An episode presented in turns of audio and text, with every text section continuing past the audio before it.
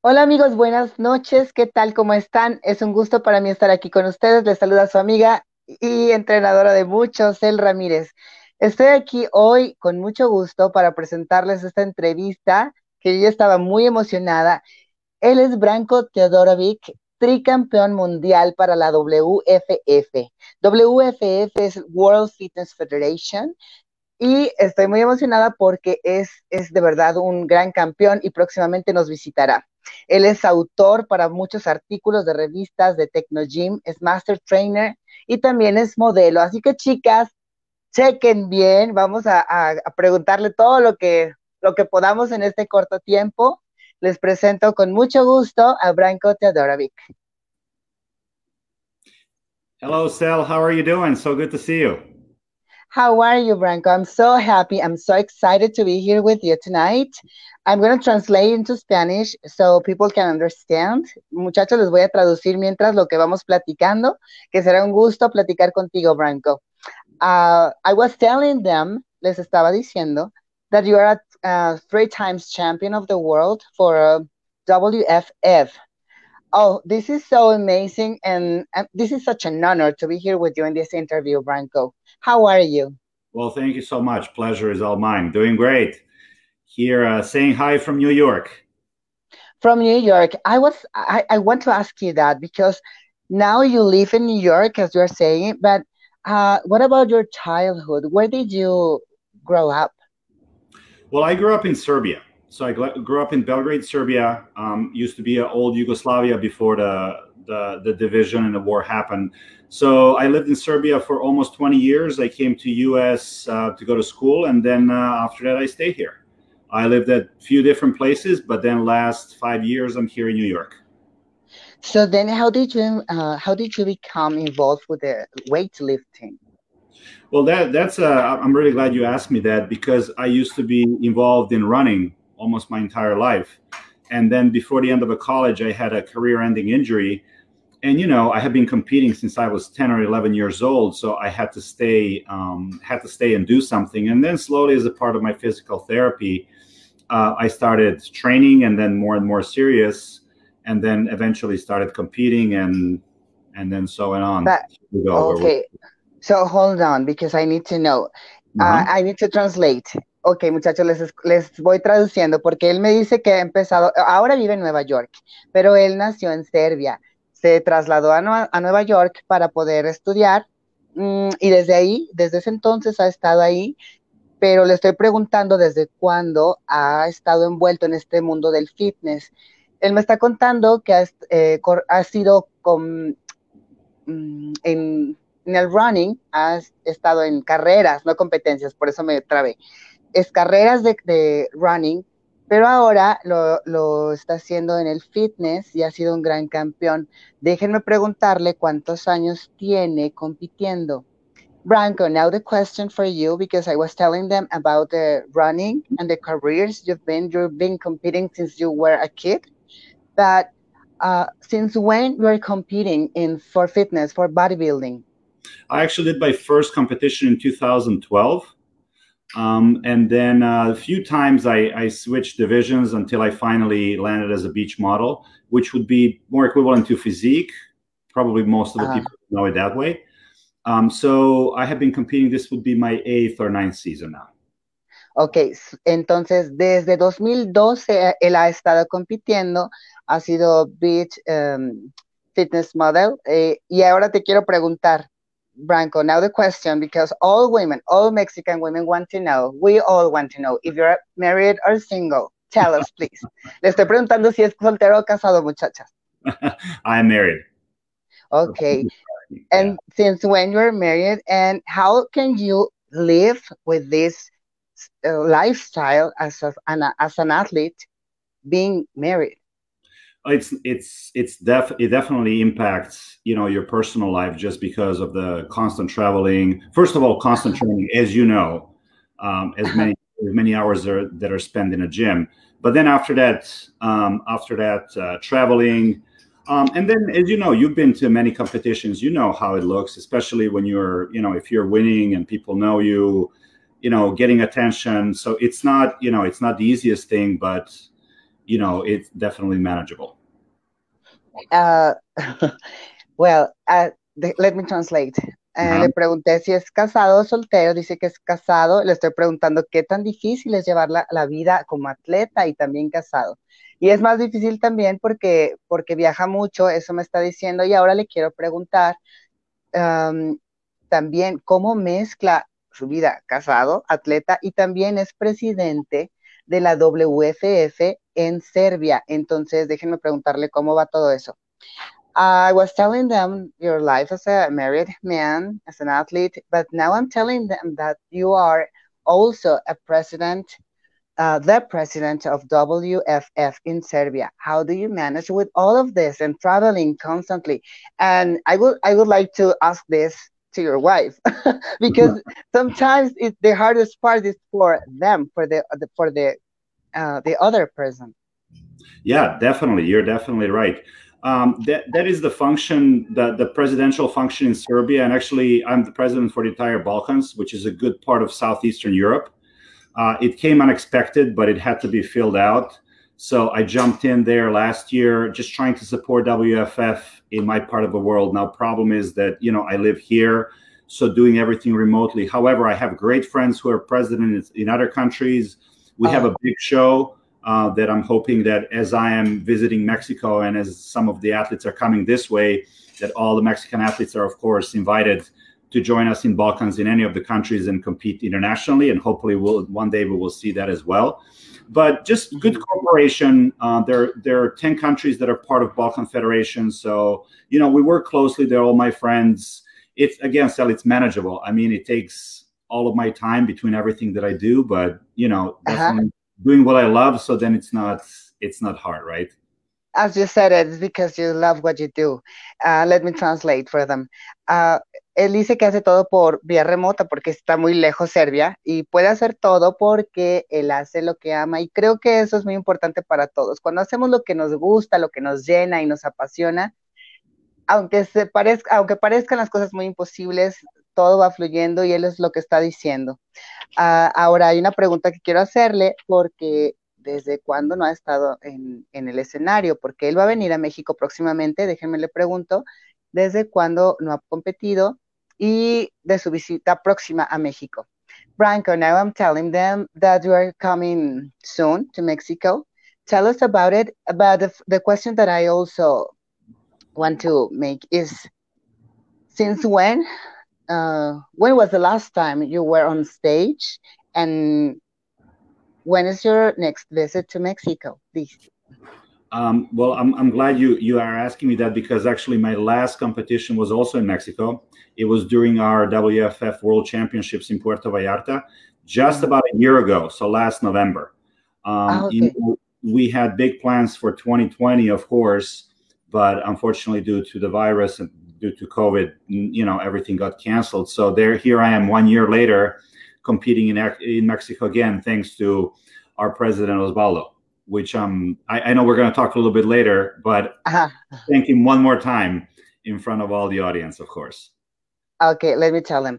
Uh, viene próximamente a una competencia aquí en Celaya. Él está agradeciendo a Osvaldo, el presidente de la WFF aquí en, en México. Y bueno, eh, próximamente estará aquí con nosotros en Celaya, Guanajuato. Esperemos que podamos ir a verlo. Y también nos está contando que la última competencia en la que estuvo, de hecho, fue aquí, fue aquí en México, en Puerto Vallarta, donde también ganó, y fue exactamente hace un año, ya no ha competido porque por obvias razones, como todos sabemos, por COVID, han sido cancelados muchos eventos. Y bueno, eso es lo que nos está contando ahora. Mm, tengo otra información que como tricampeón. Él es muy famoso, él ha entrenado a, personas muy famosas en Estados Unidos y es autor de varios, de varios mm, artículos. Déjenme preguntarle de eso. Branko, I was telling them that you are very famous because in Mexico we want to know about you more. You are famous. Tell us about uh, what do you do uh, in New York. I was telling them that you are a master trainer Can you please tell us about it too? Yes, thank you for asking me that. So, um, big part of my job is my partnership with uh, Technogym, um, the equipment and home solution provider. Um, so for Technogym, I write mostly content. I write um, exercises and training plans for some of their machines. Um, but also uh, my other role as a master trainer, uh, I do have, I, I, don't, you know, sell, I don't do, um, I don't do prep. Uh, a lot of people ask me why not. It's just not something that I do most. But I do handle Technogym's VIPs and some of my own that I that I have personally. So I do have them in training. and then this year I have I have one competitor actually at this year's Mr. Olympia. Um, so it's again not something that I do, but you know something that just um, just kind of happened in a way. So between all these things, you can imagine um, my com- my competition, you know, preparing others, advising, Technogym time, WFF involvement time. It actually takes takes every day and pretty much every minute of my of my time. So I can see that, Branko. So uh, let me tell him what you just said. Él me está contando de Technogym. Como ustedes saben, son aparatos de gimnasio. Él escribe um, para la revista muchos artículos y bueno, por eso es que él está envuelto en, en, en todo este mundo del fitness de una, de una manera que de, de verdad estoy asombrada. I am amazed.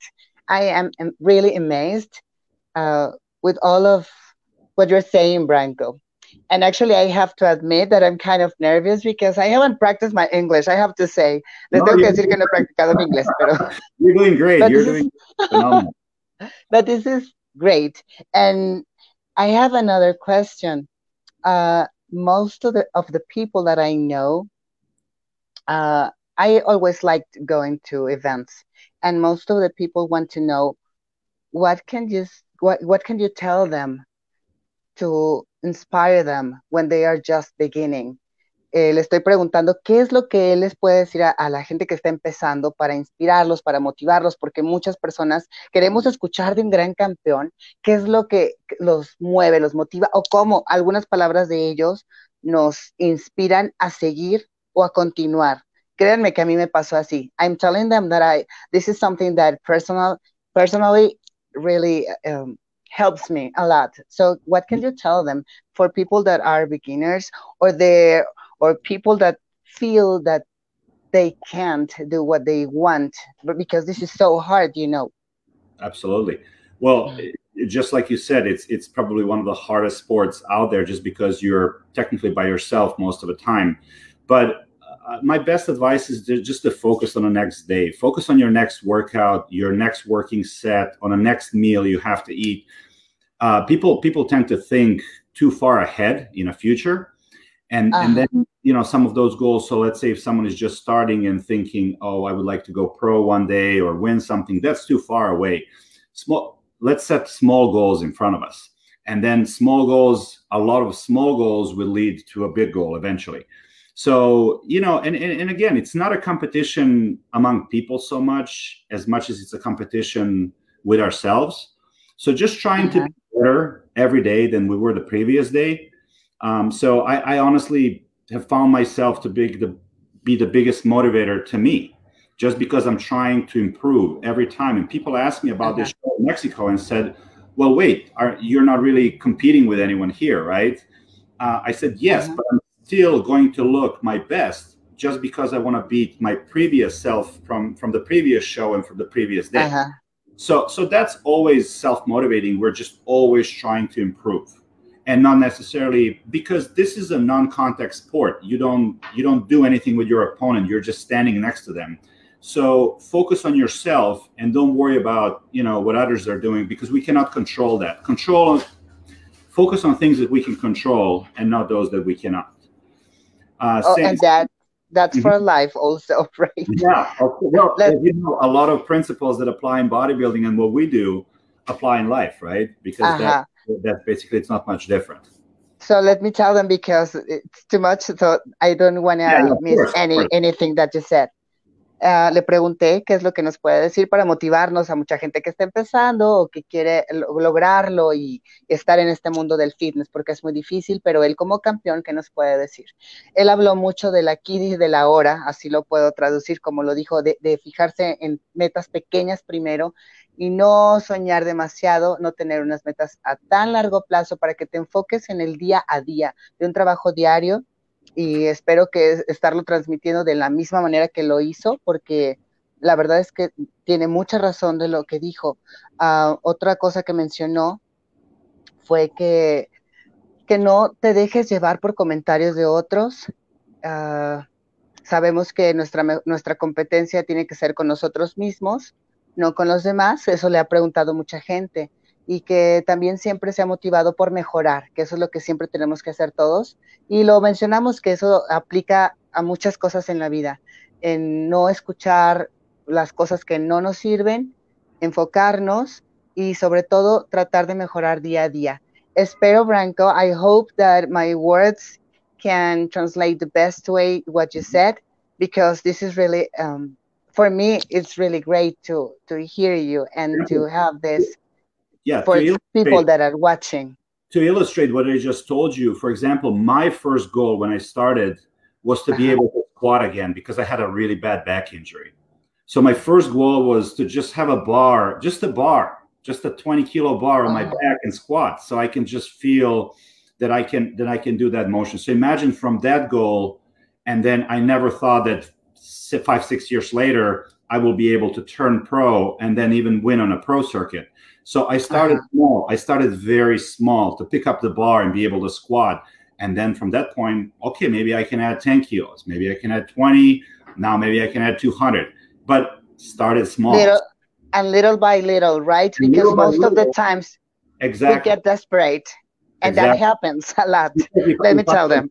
If I if I had that uh, if I had that big goal of turning pro, I would never get there because it was so far. It was so many years ahead. Ajá. Él está diciendo como de lo que les acabo de contar que empezó con metas pequeñas y sí, tan solo él tenía una una tenía lastimada la espalda y su meta a corto plazo fue levantar tan solo una sentadilla con una barra pequeña, después irlas aumentando porque es todo como en la vida, poco a poco y sin desesperarse. De eso estábamos hablando. Pues yo creo que, mm, que esta plática ha sido muy motivante, espero que esté siendo lo mismo para ustedes. Y bueno, por último, déjenme preguntarle ah, de sus próximos eventos o su próxima meta como pues es que es famoso, atleta, presidente, no sé qué, a veces uno piensa como, ah, bueno, a mí me pasa que a veces alguna eh, queremos preguntar o hasta regalar algo y no sabes qué porque ya pensamos que tienen todo. Eso es lo que quiero expresarle a Branco. This time, Branco, I want to, it's hard to express because I was telling them, I feel that you have everything. You are, you are the president of the WFF, you are an excellent athlete, you are a winner, you're a champ uh, what's next for you? Uh, what is your next goal? Well, um, to be honest with you, I will turn 40 next week. So my big oh. goal is to continue um, continue performing on this level.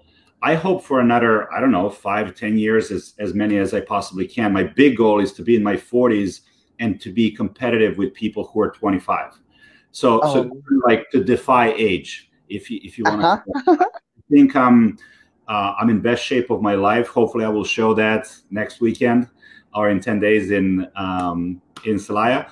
But um, I keep on improving. Um, to me, age is just a number. It really doesn't mean anything. Uh, I, I still think that I have many years ahead of me.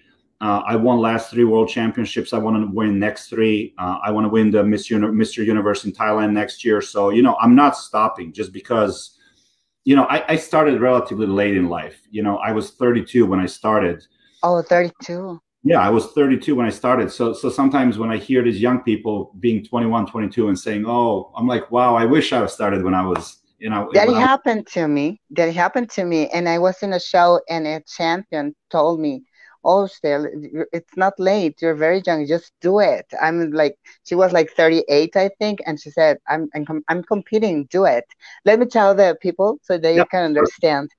Él me está diciendo le pregunté de su próxima meta porque pues ya tiene ya es tricampeón ya es presidente de la WFF ¿qué, qué, es, qué es más para él y me dice que él quiere seguir continuando eh, quiere seguir quiere seguir compitiendo perdón es su deseo y su meta, lo puso así, es como defying age es como desafiar la edad y mostrar que la edad para él, dijo, la edad es un número nada más. Él quiere seguir compitiendo y contra em, atletas de 25 años también. Creo que eso tiene mucho que ver con la preparación que tiene y también mm, nuestra mentalidad y eso espero que nos deje este mensaje que nosotros queremos.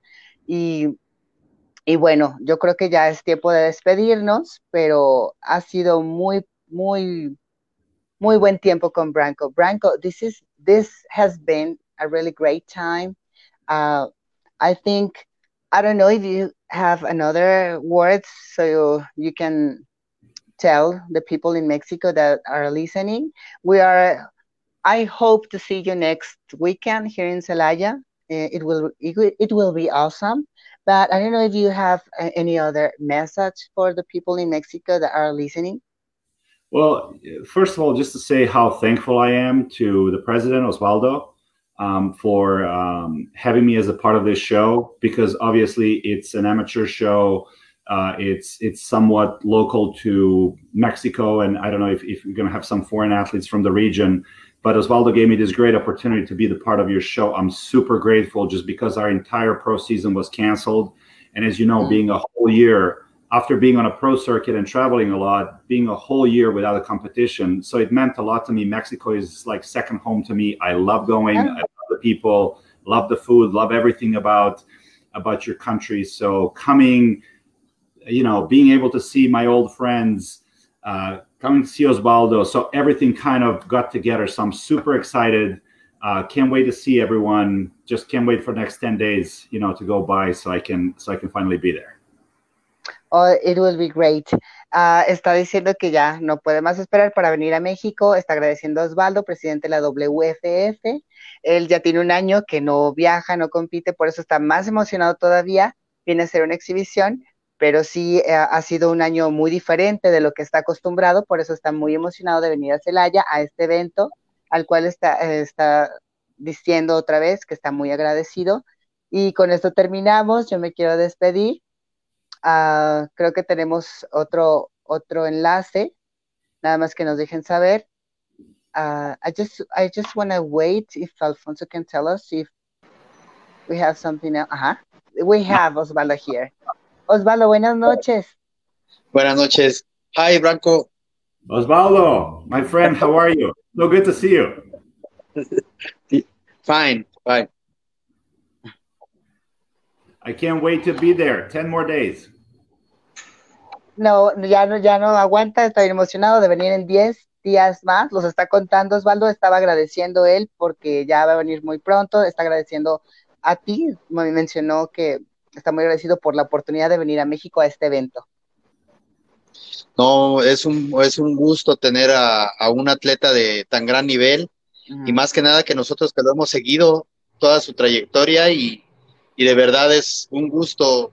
Acá lo estamos esperando con mucha emoción. Uh, he's saying that he's so excited to have you here. You are uh, really admired by all of us. You are three times champion. So it's such an honor to have you here in Mexico. We can't wait to, to see you here. Uh, Osvaldo, este, puedes invitarnos, eh, invitar a la gente para saber del evento y que no se pierdan a Branco. Dinos fecha, lugar, hora, por favor. Sí, mira, va a ser en el Hotel Nemora el día 29 de noviembre. Eh, va a ser a partir de las 11 de la mañana. Ahí vamos a estar en el Open México. Tenemos 50 categorías en, lista. Eh, pues bueno, es en Celaya, Guanajuato. Es el primer Open México que tenemos. Y este, y bueno, estamos muy emocionados para que para que se llegue ya la fecha, ya tenemos todo listo, ya tenemos medallas, ya tenemos trofeos, ya tenemos reconocimientos, ya tenemos todo, nada más estamos en espera de las carnet profesionales porque las queremos dar físicamente Acabo de comunicarme con Graham Placenfield, que es el presidente a nivel mundial, y este, y vienen en camino. Esperemos que estén aquí a tiempo, pero de todos modos, este, ya son unas carnet profesionales que ya tenemos listas para los atletas. Súper, Osvaldo. Bueno, pues muchas gracias por la invitación. Ya tenemos la información. ¿Hay alguna página donde podamos seguir el evento y la gente pueda ver y, la, información por si no alcanzó a anotar? Sí, mira, puede ser directamente en mi Facebook, que es Osvaldo Alberto Moreno, o ah, en, en este, o en WFF Sports and Health. Ah, ok. Es, es WFF México Sports and Health. Esa es la página oficial de México. Para que la sigan amigos, muchas gracias Osvaldo eh, por la información, por la invitación y por darnos la oportunidad de ver a Branco aquí en México que es un gran atleta, ya le he dicho mil veces esta noche que lo admiramos, tiene un trabajo excelente, increíble, y bueno, también ha sido un gusto para mí estar invitada en esta entrevista, gracias a Fit Rock, síganos en nuestras redes, yo estoy como Cel Ramírez Atleta, Fit Rock, a Branko Teodorovic, pueden seguirlo también, y también las redes del evento para que no se lo pierdan este próximo 29 de noviembre en Celaya. Muchas gracias, Osvaldo. Thank you very much, Branko. Yo me despido y pues bueno, con mucho cariño.